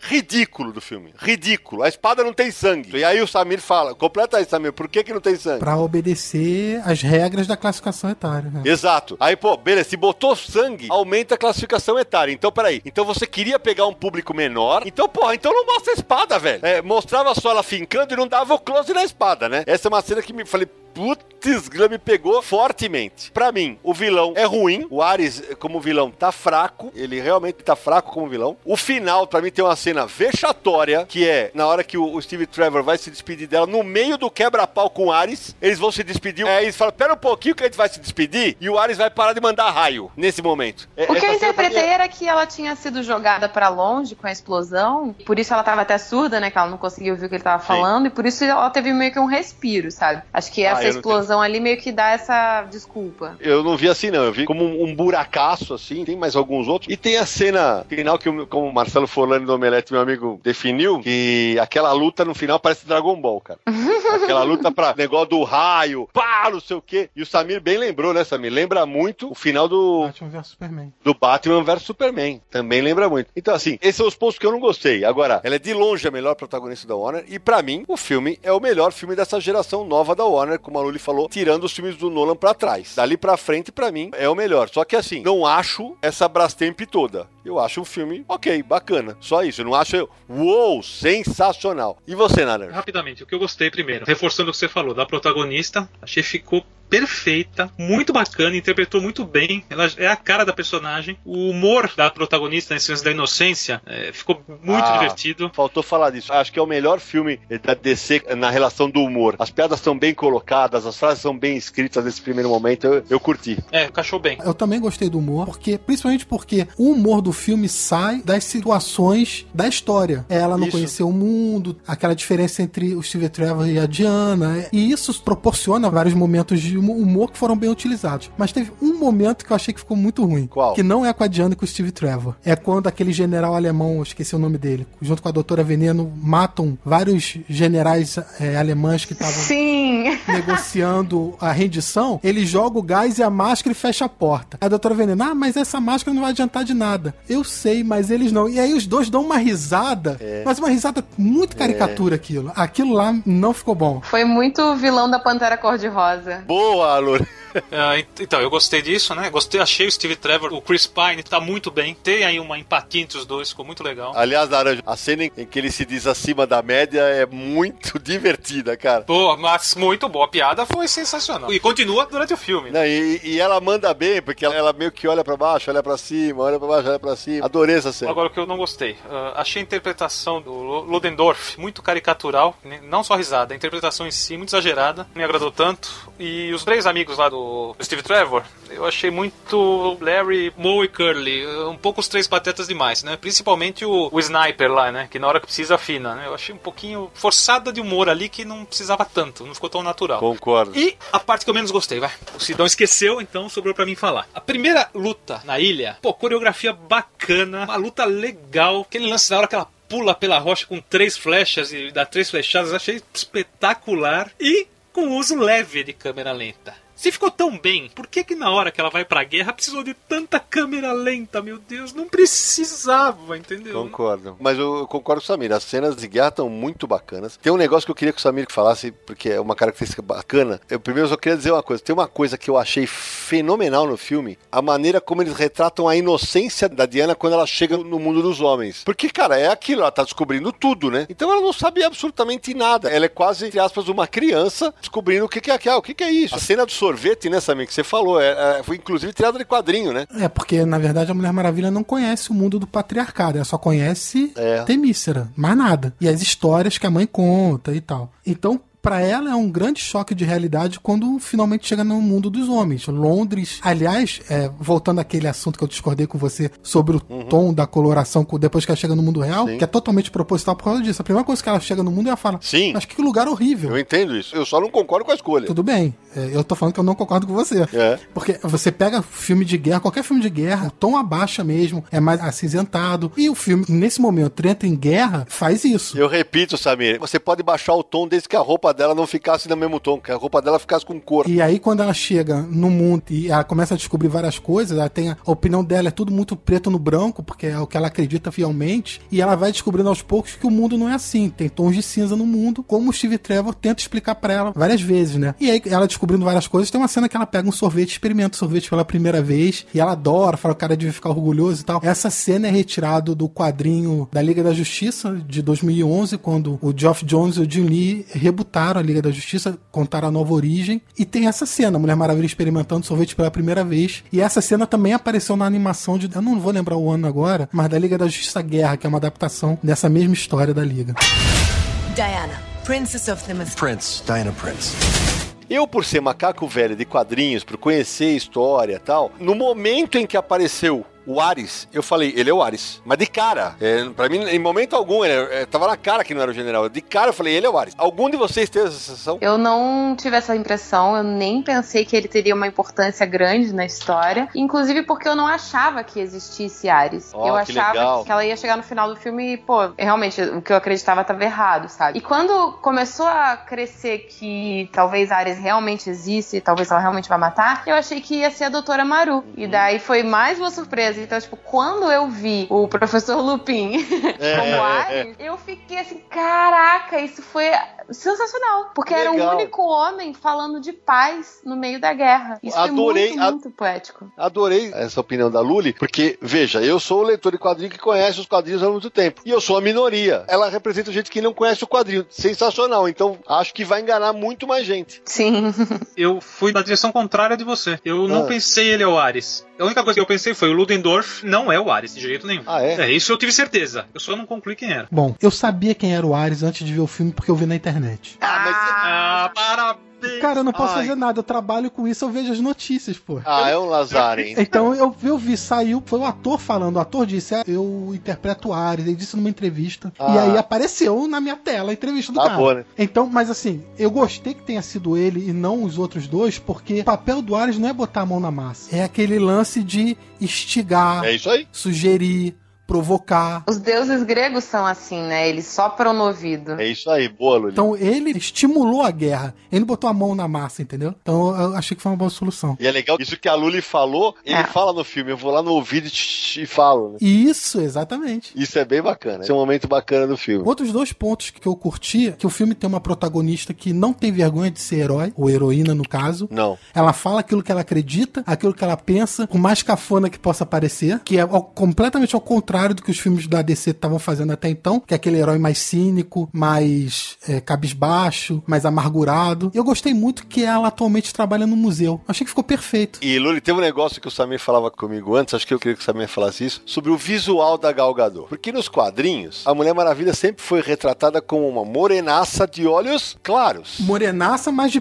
pele bem branca, Exato. caucasiana, de olhos azuis, etc. E que foge do padrão grego, né, Samir? O que eu tava falando com o Sidney Off é o seguinte: a Mulher Maravilha sempre foi retratada como uma mulher muito bonita, branca, de olhos azuis, até a bochecha meio rosada, batonzão vermelho, unhas pintadas de vermelho, brinco vermelho, esse tipo de coisa. Tem quadrinhos que o Alex Ross desenha a Mulher Maravilha. Vocês conhecem o Alex Ross, é um monstro, desenha muito, mas sempre que eu vejo o desenho da Mulher Maravilha do Alex Ross, eu olho e falo, pô, pra mim essa não é a Mulher Maravilha. Porque aquele é o padrão de beleza americano. É, mas ele busca a inspiração da Linda Carter, pelo amor de Deus. Sim, a Linda Carter é outro exemplo. Tem esse padrão. É. o padrão clássico da Mulher Maravilha. Ela é a versão feminina do Superman. Branco, olhos azuis, cabelos preto, alto e tal. É isso aí. Mas a origem da Mulher Maravilha é grega, é mitologia grega. E esse perfil não se encaixa com o grego. É verdade. Então, o que eu gostei tanto da Gal Gadot é que ela se encaixa nesse perfil. Eu falei no filme do Batman vs Superman, é uma Mulher Maravilha que tem sotaque. Por quê? Porque a língua dela é outra. E eles fizeram todas as Amazonas falar com sotaque igual dela. Samir, você falou que ela chegou a ter treinamento no exército israelense? Ela serviu ao exército de Israel, se eu não me engano, durante dois anos. Homens e mulheres de Israel são meio que obrigados a servir. É. Isso, é igual ao Brasil, serviço militar Mas obrigatório. dos dois gêneros. É, e quando chegou a vez dela, ela serviu. E ela também foi Miss Israel, assim como a Linda Carter foi Miss Estados Unidos. Olha que curioso. Não sabia disso. Pois é, as duas. A Linda Carter disputou a Miss Mundo, na época era Miss Mundo, chegou até as semifinais. E a Gal Gadot disputou o Miss Universo. E no dia que a gente tá gravando, não sei se vocês viram, mas é aquela intransigência muito maior do que dos fãs dos quadrinhos, né? É, não sei se vocês viram, mas o filme foi proibido de passar no Líbano. Por ela ser israelense. Por ela ser israelense, cara. Meu, pelo amor de Deus, né, cara? Eu queria fazer uma pergunta pra Luli, que é o seguinte: o que você achou do ritmo do filme? O ritmo pra mim não chamou atenção, sabe? Eu acho que isso é uma coisa boa. Porque se você presta atenção, é porque ou tá muito rápido ou tá muito lento. Aham. Então eu achei que ele tava confortável pra mim. Ah, legal. Teve momentos que eu achei que deu aquela embarrigadinha. Acho que mais pro final, eu concordo com a Luli, os efeitos do final decepcionaram um pouquinho em relação ao que tava no começo, que tava muito bacana. Eu lembrei de uma outra cena que me incomodou, não sei se vocês também pegaram essa, que é na hora que o Ares se revela e ela vai buscar a espada nas costas e não tá. E aí, E aí daí seguida- corta pra ela descendo, né? É, aquilo me pareceu tão um arremate feito em cima da hora, assim. Foi. Teve duas vezes que isso aconteceu. Na luta final com Ares também, quando ele joga um pedaço da pista de avião de concreto em cima dela, Uhum. você pensa que caiu em cima dela e ela aparece do lado na frente dele. É verdade. Fica mesmo estranho porque a gente não vê o efeito do movimento, né? Como a gente costuma ver em Flash ou Superman, etc. É. Mas foi feito assim pra mostrar que ela, assim como o Superman e o Flash, ela também tem velocidade acima do normal, né? Ela é o super-homem, né, cara? Ela é o super-homem de saias, né? Sim. Ela é a versão do super-homem feminina. E Isso eu acho sensacional mostrar, porque ela é tão forte quanto ele, cara. É, nos quadrinhos, a Mulher Maravilha já chegou a mudar o sol de posição, meu amigo. Puta, eu não lembrava disso. Laçou o sol e puxou. Imagina o tamanho do laço pra laçar o sol. Ah, nós não falamos disso, né? Do laço, né? Que é um elemento bacana no filme. Muito bem utilizado e aquela cena, de novo, com o Trevor é um. Ficou muito divertida. Ele tentando resistir, né? E contando que ele é um espião. E, Nara, pra nós que somos macaco velho, mas eu até perguntar pra Luli. Porque, por exemplo, uma coisa que eu achei que ficou legal pra caramba no filme é a Mulher Maravilha, ela usa o laço como uma arma. Uhum. Eu achei muito legal, mano, porque nos quadrinhos é, é quase sempre é pra laçar alguém e falar, "Ah, agora fala a verdade, não sei o que e tal. Mas assim, ela dá rasteira com o laço, né? Ela dá meio que chicotada. Eu, eu curti bastante, cara. Foi por isso que eu fiz esse paralelo também com o Capitão América, porque quando eu vi o Capitão América, eu falava assim: meu, esse cara é um bosta. Tem um escudo de arma, pelo amor de Deus. e daí o filme me fez ver que aquilo era muito legal. Então, no caso da Mulher Maravilha, tipo, ah, ela tem braceletes e um laço, pelo amor de Deus. Só que não, ela é muito legal. E ela usa esse laço de maneiras que surpreendem as pessoas e usa os braceletes de maneiras que surpreendem. Então é isso que eu gostei. É uma criatividade, porque é fácil você fazer uma pessoa parecer badass com uma espada na mão. Mas ela é badass com qualquer coisa na mão. Exatamente. Dois pontos. A espada não ser a matadora dos deuses, não esperava essa daí. Eu também não. É, esse é um plot twist. A espada, de acordo com a história que ela ouviu a vida inteira, que aquela espada é a arma criada para matar Ares, é a matadora de deuses. Só que ao longo do filme até o final, você descobre que na verdade não é a espada que é a arma definitiva, é a própria Mulher Maravilha que é a arma. Sim, muito bacana isso. Então, quando a espada é destruída, se vira um plot twist, porque ninguém tá esperando que a espada seja destruída, Exato. porque ela é a arma, Exato. né? Deveria ser a arma. Mas não, foi só um, um meio que a, a rainha Hipólita encontrou pra tentar afastar a Mulher Maravilha do destino dela, preocupada com a filha e tal. E aí, Samir, teve uma coisa que no filme que, puta, eu não curti tanto, que é. Achei, falar a verdade, achei meio brega. Aquela frase final que ela fala do amor, né? Que eu até brinquei na abertura e tal. Mas apesar de ser. de ter achado meio brega, faz todo o sentido do mundo com a personagem nos quadrinhos. Até pra explicar pra Luli, pra quem não conhece tão bem a personagem, ela tem sempre essa briga interna, porque ela é uma guerreira que ela mata, ela não tem o menor problema de matar, só que ela é uma defensora da paz o tempo inteiro. Ela foi a pessoa enviada pra espalhar o amor e a paz, mas ela é uma guerreira. Foi treinada a vida inteira pra ser uma guerreira. É. Quando ela tá numa guerra, ela é guerreira. Essa parte acho que tá, apesar da frase pra mim soar meio na hora, fala, né? mas faz sentido dentro do universo que foi construído no cinema pra ela. Ah, e outro lance é o nome, Diane Prince. Ah, Como É. surgiu o Prince? Esse eu achei um barato isso. É, É, outras duas coisas que eu queria mencionar. Uma é o traje da Mulher Maravilha. muito legal. que pra mim é o melhor traje que a Mulher Maravilha já teve ao longo de seus 76 anos de existência. Concordo plenamente, cara. Nem nos quadrinhos, nem série animada. Nada. É o melhor traje que ela já teve. Eu vi muito que legal. ele foi super adaptado e trabalhado junto com a figurinista, que inclusive ganhou o Oscar, né? Por Topsy Turvy, o espetáculo. Mas ela também é a figurinista responsável pelo Batman do Nolan, pelo 007 Cassino Royale, então ela tem um bom trabalho, né? A Gal Gadot entrou em contato com ela durante o desenvolvimento do figurino, porque ela queria que fosse uma coisa anatômica e natural. Foi trocado o material que ia ser de metal para couro, para que fosse mais maleável, e Olha. dentro ele recebeu um acabamento de pelo, como se fosse pelúcia, assim, para que ficasse confortável. Então, é, isso é uma coisa que as mulheres sempre reclamaram da representação delas nos quadrinhos e nos filmes de super-herói, que as roupas das mulheres não parecem confortáveis na hora de lutar. Pra essa Mulher Maravilha, eu achei que ela realmente, ela tem o visual grego, mas ela também tem, olha que eu consigo acreditar que ela tá lutando e tá, ela escolheu essa roupa, sabe? Não foi alguém que escolheu pra ela. Então, eu gostei muito do visual dela também. E dentro disso que você falou, tem uma tomada ótima que é, na hora que a secretária do Trevor leva ela pra escolher roupas, que ela rasga, né? Que ela começa a levantar as pernas pra dar os golpes. Ela É, fala, e- como é que e- as mulheres lutam Exato. nisso? Como é que você vai ser confortável? Como é que eu vou ser confortável com esse negócio aqui? Pelo amor de Deus, né, cara? Essa parte realmente é muito legal. Outra coisa que a Luli falou sobre ser um filme de origem e assim ela conheceu mais Uhum. a personagem. Isso é interessante a gente comentar também, porque hoje tem tantos filmes de heróis já que as pessoas falam, puta, tô cansado de filme de origem. Mas em alguns momentos é de suma importância você contar a origem do personagem. Com certeza. E a Mulher Maravilha é um desses casos, porque ela nunca teve um filme. Com certeza. A Luli nunca leu um quadrinho da Mulher Maravilha, nunca viu uma animação. Pra ela é super importante que seja um filme de origem. Na origem, que você conhece o personagem. Você sabe suas motivações, suas angústias, seus medos. E isso é muito importante ter. É a partir dali que você cria um vínculo com ele. Eu sou um grande fã de filme de origem por causa disso. É, eu acho que é, a importância desse filme, Samir, como a Luli ressaltou lá no começo, é, é justamente isso. Aqui nós estamos vendo a Mulher Maravilha, a Diana pura. Ela não tá tão decepcionada ainda. Ela, e aquele momento que ela se afasta do Steve Trevor, fala, peraí, o Ares tomou todo mundo, não foi os alemães, ele tomou você também. E ele fala, pode crer, eu também tenho culpa nessa história, o mundo é assim mesmo. Acho que o, o momento da- do aumento da decepção, que é quando ela deve se afastar da humanidade, vai ser muito interessante de ser visto se a DC contar essa história. Eu queria comentar uma outra coisa também, que é a Perry Jenkins, que é a diretora do filme. Ela declarou já várias vezes do carinho dela pelo filme do Superman de 1978. Ela disse em entrevista que ela decidiu se tornar uma diretora quando ela viu o Superman, que o Superman é o Star Wars dela. Ela quase dirigiu um filme do Thor. O Thor 2 seria dirigido por ela. Não me lembrava disso. Certamente seria melhor. Olha só como é que foi a história. Ela foi contratada, foi anunciada, começou a trabalhar no filme. Só que aí ela saiu por diferenças criativas. Recentemente ela disse que o filme do Thor que ela queria fazer não era o filme do Thor que a Marvel queria fazer. Então ela preferiu sair porque ela não ia conseguir fazer o filme que o estúdio queria. E aí continuou a luta dela para outros projetos e tal. E ela não foi a primeira contratada pro filme da Mulher Maravilha. Inclusive aconteceu nos bastidores um problema com a Natalie Portman que ela não concordou com a saída da Perry Jenkins da direção. Tanto que a Natalie Portman não participou de mais nenhum filme da Marvel. Não sei se- nem se tem a ver com isso, mas ficou uma rusga ali, entendeu? Depois disso, a Warner decidiu fazer o filme da Mulher Maravilha e anunciaram a Michelle McLaren como diretora. Isso foi em novembro de 2014. A Michelle McLaren dirigiu Game of Thrones, episódios de Walking Dead, Breaking Bad, enfim. Só que poucos meses depois ela saiu da direção também pela tal diferença criativa. E aí a Warner contratou a Perry Jenkins. A contratação da Perry Jenkins foi em abril de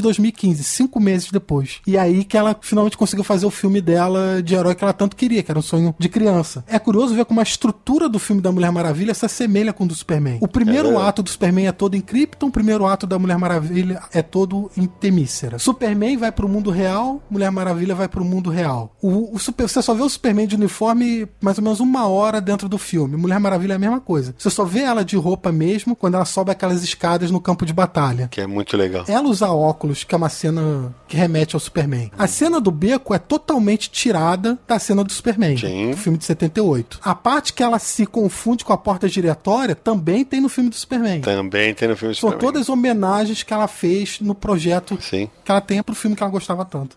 Who is this woman? She's my um, secretary, sir.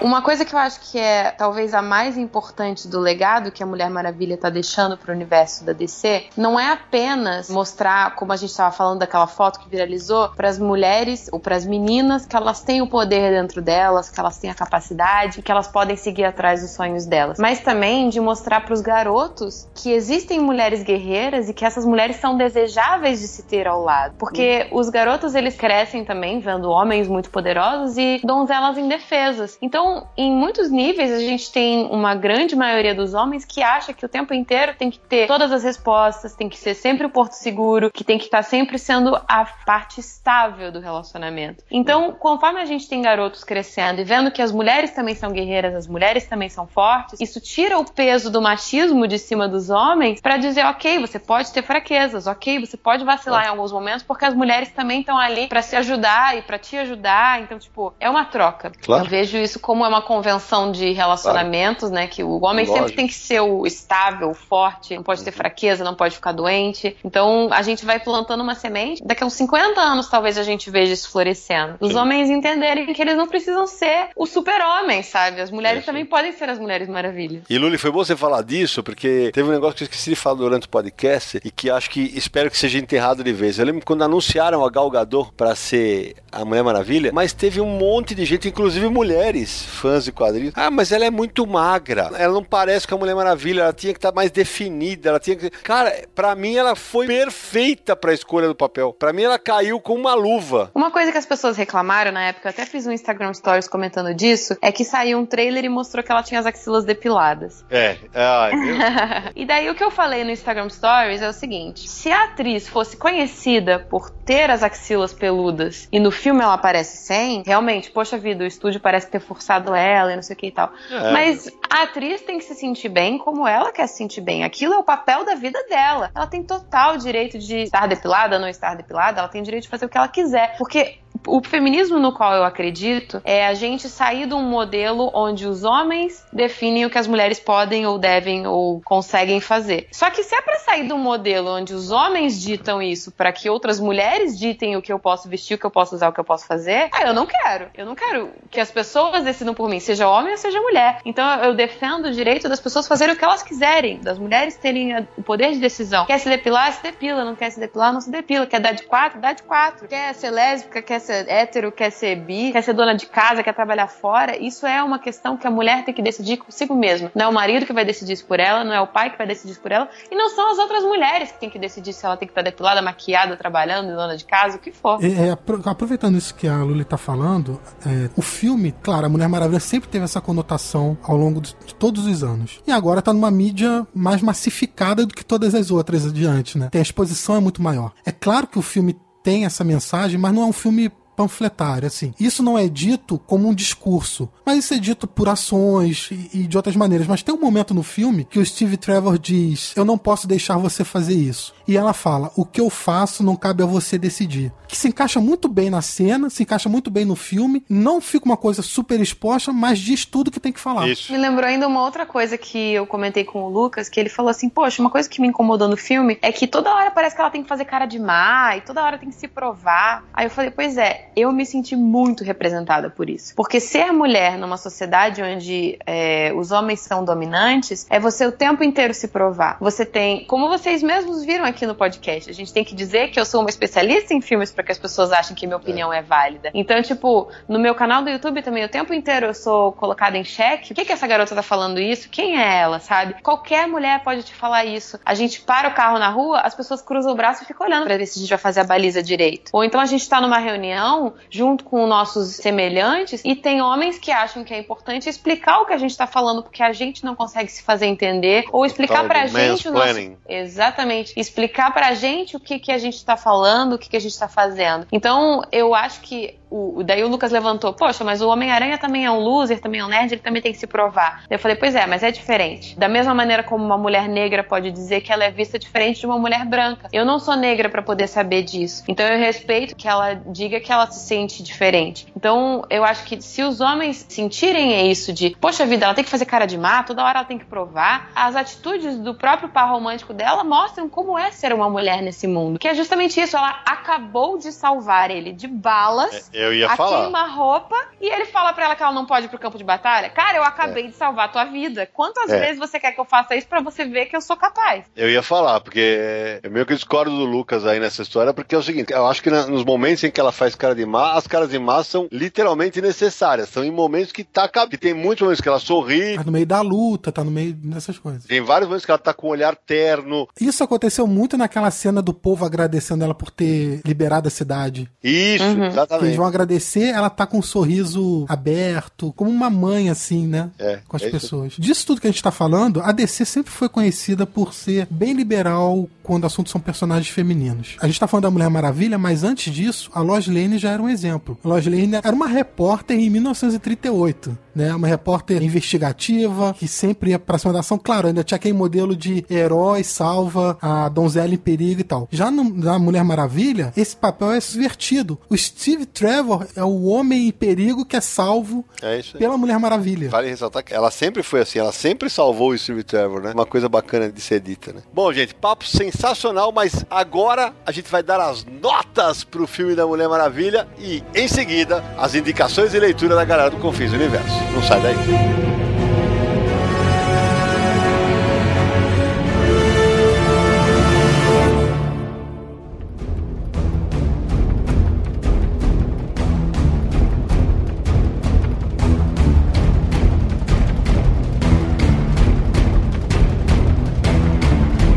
Volta pro último bloco do Confis Universo, é hora das notas e das últimas observações. A Luli queria fazer uma, né, Luli? Nossa, eu tenho tanta coisa pra falar desse filme, porque eu fiz um vídeo de material bruto de, sei lá, duas horas. Vai sair, quer dizer, agora que as pessoas estão escutando, já saiu, né? Vai ter o link na postagem do Universo HQ. Uma coisa que eu gosto muito do filme da Mulher Maravilha é justamente o fato de que o corpo dela é uma arma e não um deleite para os olhos de quem tá assistindo. E eu acho que isso tem tudo a ver com a direção de uma mulher. Eu valorizei muito isso quando eu fiz a minha crítica de 50 tons mais escuros, porque eu acho que do primeiro filme de 50 tons mais cinza e pro segundo filme de 50 tons mais escuros, houve uma mudança muito brusca e, tipo assim, deixando de lado o- as opiniões das pessoas sobre o que é, o que não é, a qualidade da literatura ou não. Mas no primeiro filme, a gente tinha uma roteirista mulher e uma diretora mulher. E eu achava que o filme, ele é sensual, ele retrata o prazer da mulher. No caso, 50 tons mais escuros, foi um roteirista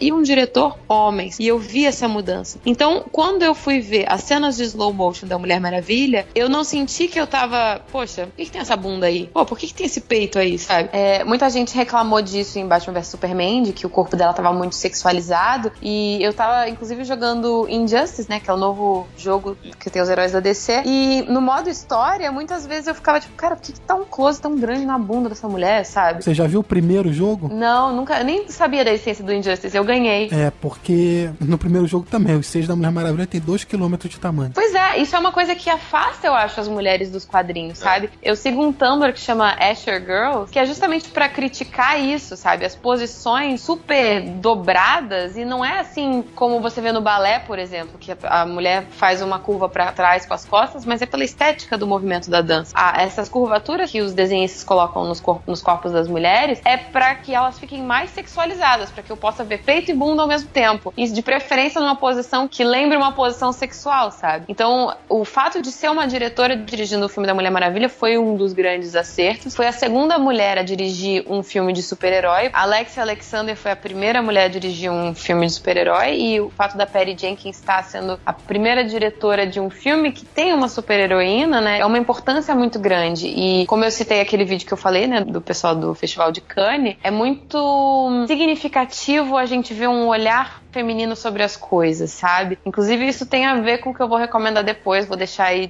de rufem os tambores. E daqui a pouco eu volto com essa coisa da abordagem feminina. Mas essa é a minha consideração final, assim, em relação ao Legal. filme. Eu acho que o- eu me senti representada enquanto mulher. Então, tipo, por mais que o filme tenha seus defeitos, não é um filme perfeito, ele não é o novo Dark Knight, sabe? Ele não tá Não. nesse nível. Mas, tipo, olha o tanto de tempo que a gente teve de amadurecimento do personagem do Batman até que a gente chegasse no que é o creme de la creme, né? Do filme de super-herói que transcende o gênero de super-herói. Então, a Mulher Maravilha é um pontapé maravilhoso. Daqui a alguns anos a gente vai ter algo que seja o novo Dark Knight, talvez. Sim, aquela pergunta no começo, o filme é realmente muito representativo nesse sentido. Realmente abre uma, escancara uma porteira que precisava ser escancarada, né? Mas bora pras notas, menino Samir. Vamos lá? A nossa convidada começa. Luli, sua nota pra Mulher Maravilha, de 0 a 5, vale nota quebrada, meio tal, é com você. Gente, eu odeio dar nota pras coisas, porque é uma responsabilidade tão grande. porque, tipo assim, eu não quero soar deslumbrada e também não quero Ah. soar crítica demais. Sei lá, eu acho que eu daria um 3,5, 4. Porque dentro dos filmes de super-herói, talvez seria uma nota maior até. Mas como filme mesmo, que afinal de contas é isso que eu sei avaliar, né? Eu nem, nem me considero muito fã de filme de super-herói. Ele não é um tão significativo cinematograficamente, mas ele é importante culturalmente. Então Isso Fica sim. essa nota aí meio ambígua, meio de libriana que não sabe se decidir. É, então vou eu. Quando a gente fez o Batman vs Superman, eu dei nota 3. Pouco depois, eu baixaria a nota pra 2. Então, por isso, evidentemente, se eu falei que esse filme é melhor pra mim do que os outros, eu vou dar nota 3,5 pra esse filme. E queria acrescentar em relação a- ao Batman vs Superman, Luli, eu de verdade não senti essa pegada mais sexualizada na Mulher Maravilha. É, e o Samir lembrou bem uma coisa: Batman vs Superman se passa muitos anos depois 100 anos depois. 100 anos depois do filme da Mulher Maravilha, em que ela possivelmente já tá mais escolada em relação ao que é o universo masculino, como é que é o mundo em que ela viveu. Eu de verdade não tinha sentido essa pegada. Não é falou nem aí. questão de como ela se coloca no mundo, mas sim de como a gente vê Não, o isso- corpo dela. É, eu As cenas mas- de slow motion é que estavam valorizando muito o corpo É. dela e a gente ficava tipo, cara, por que isso? De verdade, no Batman vs Superman eu não tive essa impressão. E eu não posso falar que eu vou ver de novo porque eu não tenho coragem de ver aquele filme. Nem eu.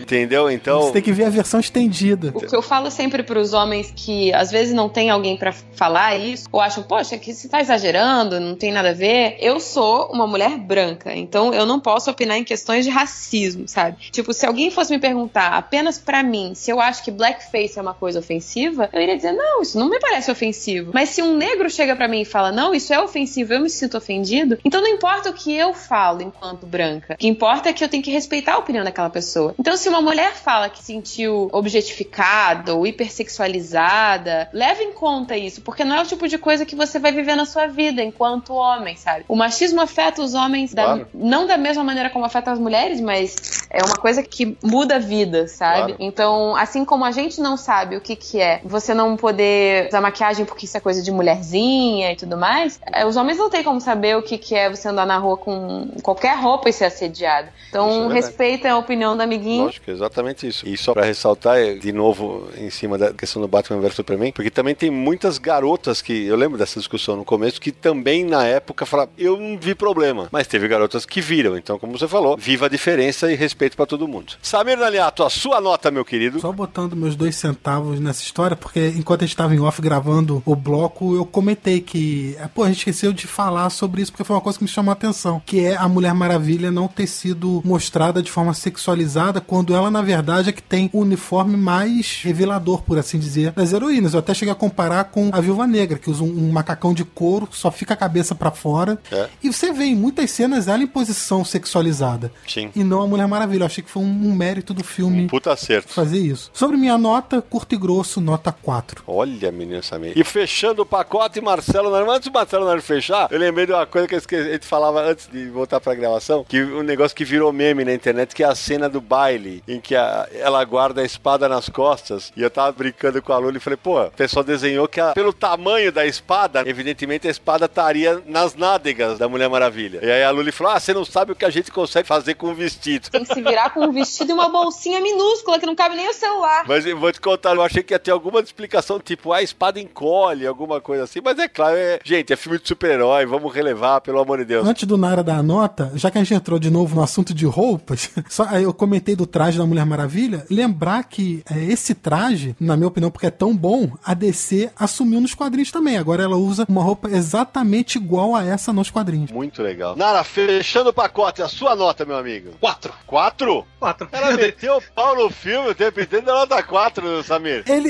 está sendo convencido pelo amor. É o, é o amor, é o amor. Eu vou É. te contar. Vocês não estão vendo, mas tô fazendo um coraçãozinho com as duas mãos aqui nesse momento. Ah, legal. I am Diana of Themyscira, daughter of Hippolyta.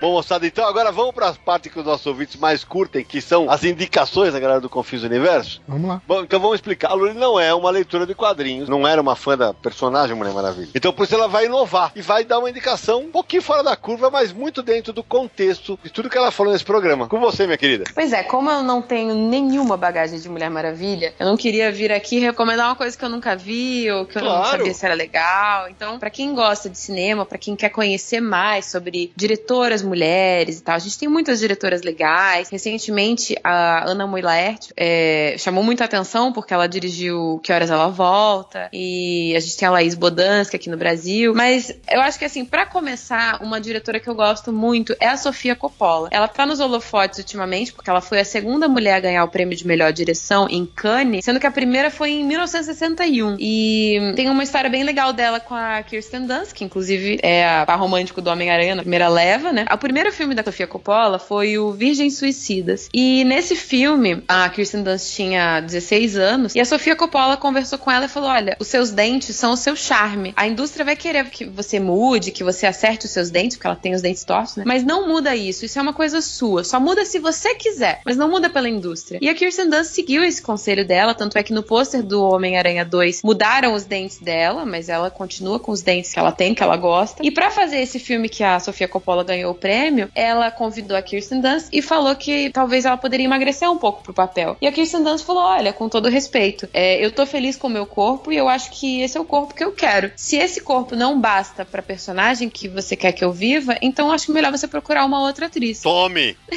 E a Sofia Coppola falou: "Ah, acho que você tem razão, você não precisa mudar pra esse papel. Então, é uma coisa assim muito de compreensão, entender a outra mulher, entender aquela posição. Que a gente sabe que existe uma pressão muito grande da estética em cima dos homens, em cima das Sim, mulheres. Para as mulheres, tá rolando um, um padrão assim muito inalcançável, né? De bracinho de Barbie, barriga chapada, Pode sabe? crer. Então, a Sofia Coppola é a minha recomendação geral, assim, porque eu acho que ela capta muito bem a essência do que é ser mulher. E os filmes dela não são filmes de mulherzinha, sabe? São mulheres interessantes, são mulheres com dimensões. Então, um filme que me conquistou muito foi Maria Antonieta, porque também era uma personagem que eu não simpatizava, afinal de contas, todo mundo conhece aquela frase que nem é dela, que o povo não tem pão, então que eles comam brioche. Ele humaniza uma personagem que a gente cresceu na aula de história querendo odiar. E além disso, também ela tem o Lost in Translation, que é com Bill Murray e a Scarlett Johansson. Encontros e Desencontros é o nome brasileiro desse filme. E qualquer filme da Sofia Coppola eu acho muito bem-vindo, sabe? Ela tem uma sensibilidade muito legal. E é muito diferente de você comparar, por exemplo, com os trabalhos da Catherine Bigelow, que tem uma coisa até um pouco mais bruta, com a Ava DuVernay, que tem a questões do feminismo negro ligadas. São todas mulheres diretoras incríveis, maravilhosas. E a Sofia Coppola, eu acho que é a, a porta de entrada para drogas mais pesadas. Muito bacana. E Muito bacana. você vê a representação de mulheres de maneiras diferentes, sabe?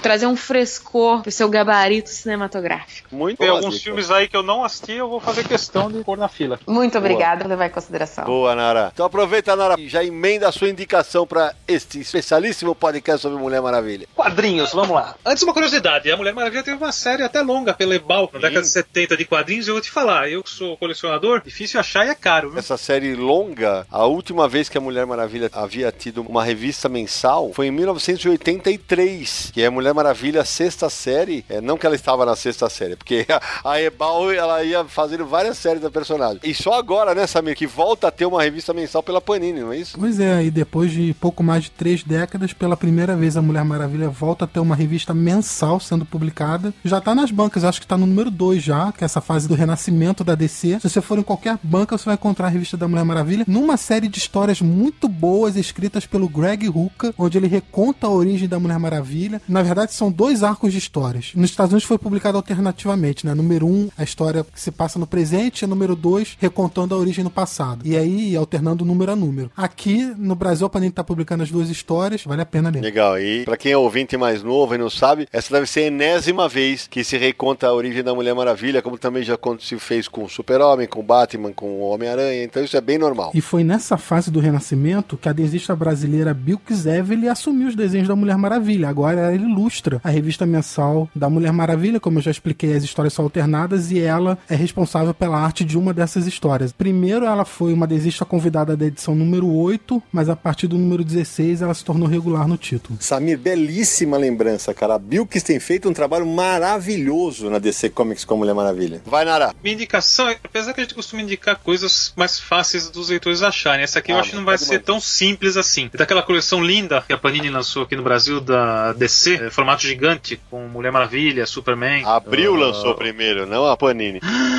A Panini lançou encadernado, é verdade. Exatamente. Individual. Tô ficando É. velho. Gente, eu tô ficando É. velho. Eu tô misturando Primeiro- estação já. Primeiro saiu pela Abril. Verdade. É, E Abril lançou e depois a Panini relançou em formato encadernado todas juntas. Justamente a da Mulher Maravilha. Arte do Alex Ross, o roteiro do Paul Dini. Uma edição onde ela tá tentando fazer o papel dela de acabar com as guerras e ela descobre que, pelas nossas diferenças culturais e sociais, isso não é nada simples nesse mundo, né? Ele é tão velho que eu esqueci de falar que a obra se chama Mulher Maravilha e o Espírito da Verdade, né? Saiu em 2002 pela Abril e a Panini relançou em qual? Onde, Samir? Todas essas edições foram publicadas primeiro pela editora Abril, porque elas comemoravam os 60 anos dos personagens. Isso mesmo. Todas escritas pelo Paul Dini, todas desenhadas pelo Alex Ross. Isso. Saiu uma do Superman, uma do Batman, da Mulher Maravilha, uma do Capitão Marvel. Isso. E depois teve uma da Liga da Justiça também. Exatamente. Essas edições saíram pela Abril individualmente e a Panini republicou todas num encadernado chamado Os Maiores Super-Heróis do Mundo, que encontra-se esgotado, infelizmente. Alô, Panini! Então não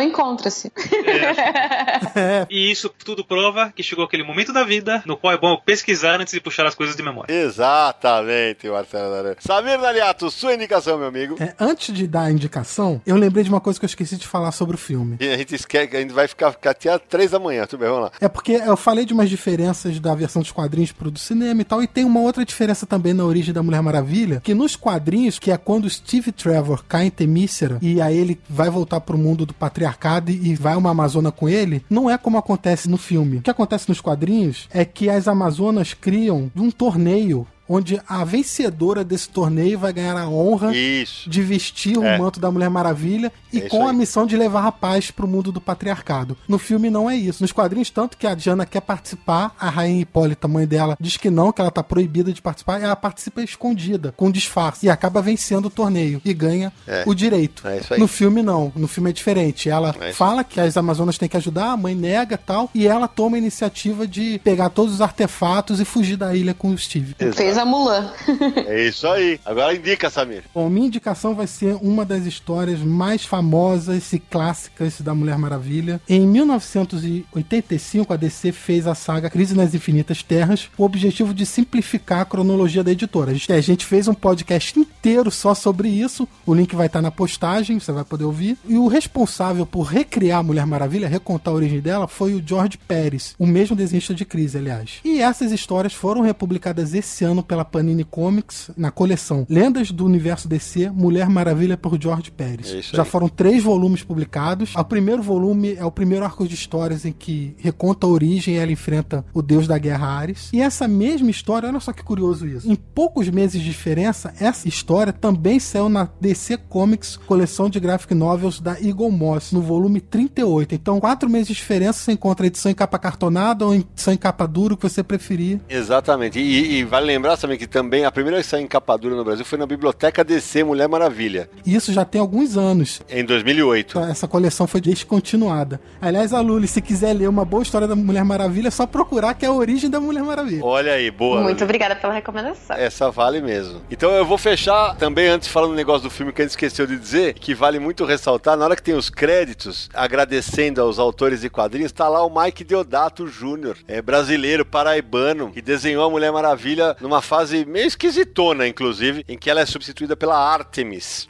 Isso, é uma fase realmente não é assim muito marcante, mas foi o trabalho que catapultou a carreira do Deodato nos Estados Unidos. Foi, verdade. Desde então ele trabalhou para as outras editoras e está agora há anos e anos na Marvel. É, essa história não saiu no Brasil ainda, mas a DC lançou recentemente um encadernado com os desenhos do Deodato. É isso aí. A minha primeira indicação, porque eu sou sempre. Eu não sou nada econômico nessa hora, minha primeira indicação vai justamente por causa da origem que a gente falou do Zeus, seu pai, da Mulher Maravilha agora. Na fase dos Novos 52, isso saiu num encadernado chamado Mulher Maravilha Sangue, escrito pelo Brian Azarello, desenhado pelo Cliff Chiang, com arte final do Tony Atkins. E nesse primeiro encadernado, eu nem sou muito fã dessa saga, mas acho que vale para situar os leitores mais novos. Já tem o segundo encadernado da mesma equipe, chamado Mulher Maravilha Direito de Nascença, que contextualiza bem essa história da Mulher Maravilha com os Zeus. Quero dar mais uma outra indicação, que, fugindo de quadrinhos, que é o box da Mulher Maravilha, vivida pela Linda Carter, né? Que é um clássico das adaptações de super-heróis para televisão nos anos 70 e que ainda povoa o universo pop cada vez que mostra ela girando. Aliás, eu confesso que eu queria ter visto ela fazer uma pontinha que fosse. Eu sei que ela participou de toda a campanha do filme, mas acho que adoraria ter visto ela. Acho que seria um momento Stan Lee que seria bacana de contar. Quem sabe a Linda Carter não participa de uma continuação, né? Porque atualmente ela tá no seriado da Supergirl. É verdade. E fechando o meu pacote, essa vai ser bem difícil de achar, mas eu queria enaltecer a iniciativa editorial da Levoar, uma editora de Portugal, que lançou uma coleção belíssima, está lançando em capa dura em terras lusitanas, com cinco encadernados da Mulher Maravilha. Nem todas são histórias brilhantes, mas tem Terra 1 do Grant Morrison e do Yannick Paquette, Um por Todos do Christopher Miller, e que é uma grande HQ que a gente não indicou aqui, do Greg Rucka com J.G. Jones, Homens e Deuses do George Pérez, Greg Potter e Len Wayne, e fechando Deuses e Gotham do Phil Jimenez do J.M. DeMatteis. Essa coleção, é quem quiser comprar pela internet, talvez consiga,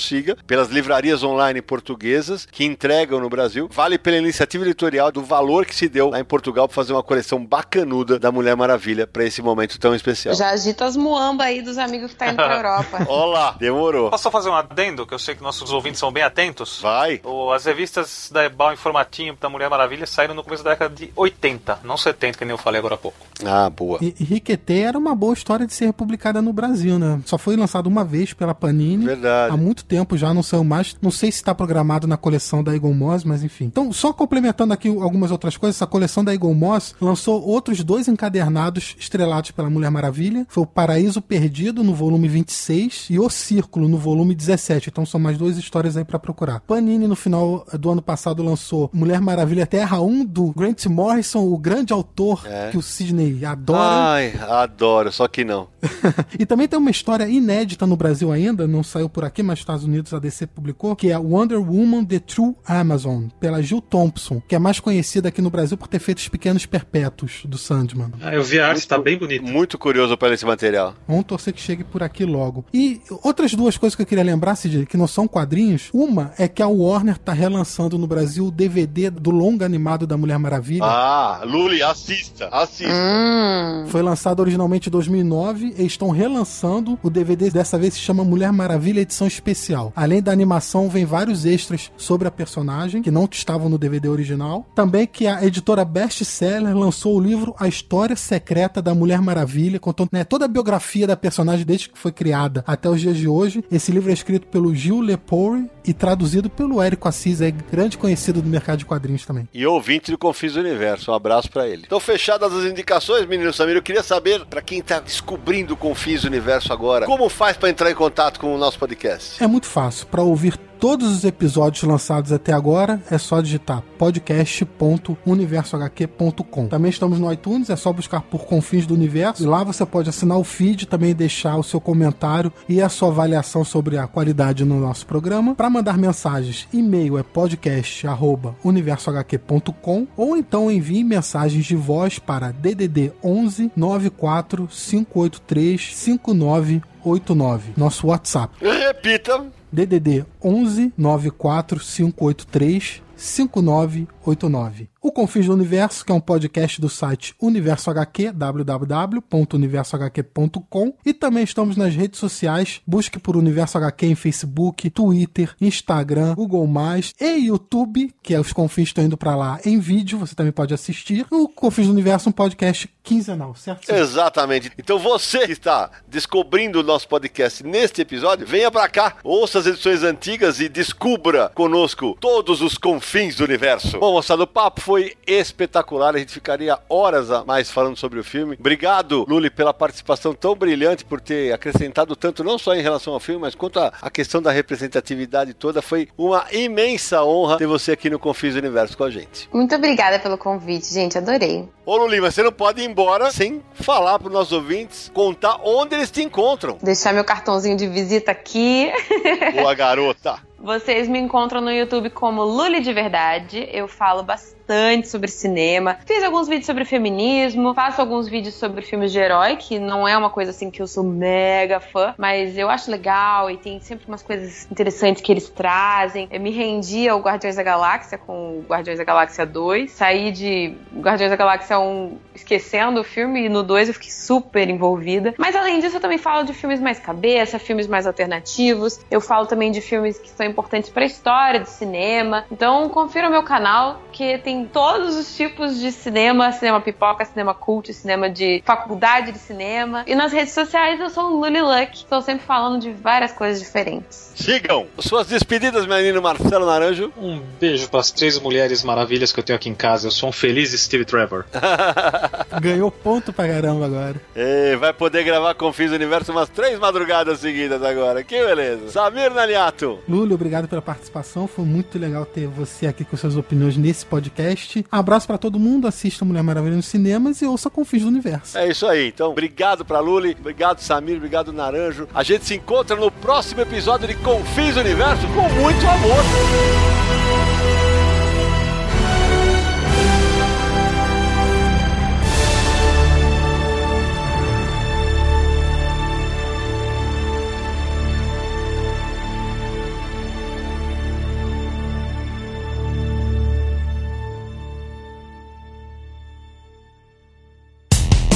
Dia mais claro ou na noite mais densa, você está deixando a nossa presença. Faça uma boa viagem de volta, mas não fique disperso. Nos encontraremos no próximo episódio de Confins do Universo.